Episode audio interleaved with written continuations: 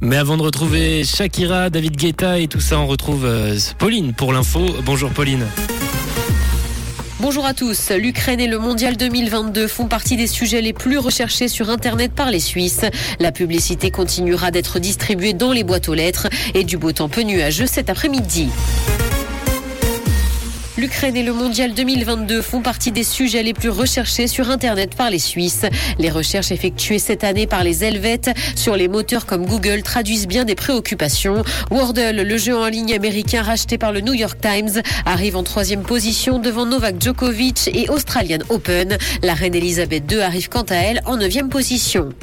La publicité continuera d'être distribuée dans les boîtes aux lettres. Contrairement au national, le Conseil des États n'a pas voulu d'une motion demandant d'envoyer des tout-ménages uniquement à celles et ceux qui le souhaitent. Cependant, une grande majorité des gens ne lisent pas les pubs reçues dans les boîtes aux lettres et les autocollants pas de publicité ne sont pas toujours respectés. De nombreuses pubs finissent donc à la poubelle.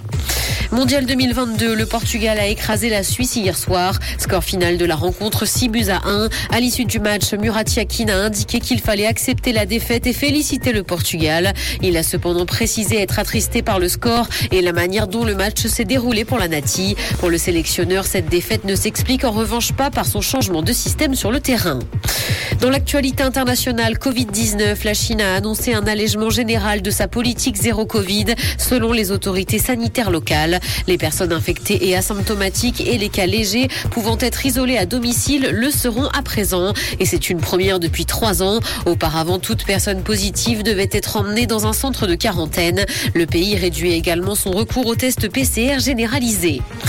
Google lance trois raccourcis pratiques sur Chrome. Ils permettent d'effectuer des recherches dans les favoris, dans les onglets et dans l'historique plus rapidement, et ce directement depuis la barre de recherche. La firme souhaite donc simplifier les recherches de ses utilisateurs. Ces raccourcis sont disponibles sur toutes les plateformes dans les dernières versions de Chrome.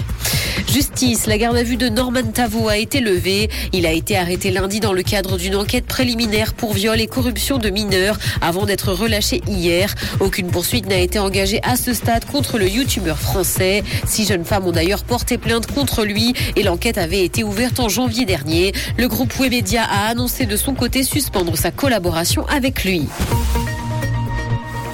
Le soleil va briller cet après-midi malgré la présence de quelques nuages dans le ciel. Côté température, le mercure affichera 4 degrés à Lausanne et Montreux, ainsi que 6 à Genève et Palinges. Bon après-midi à tous sur Rouge.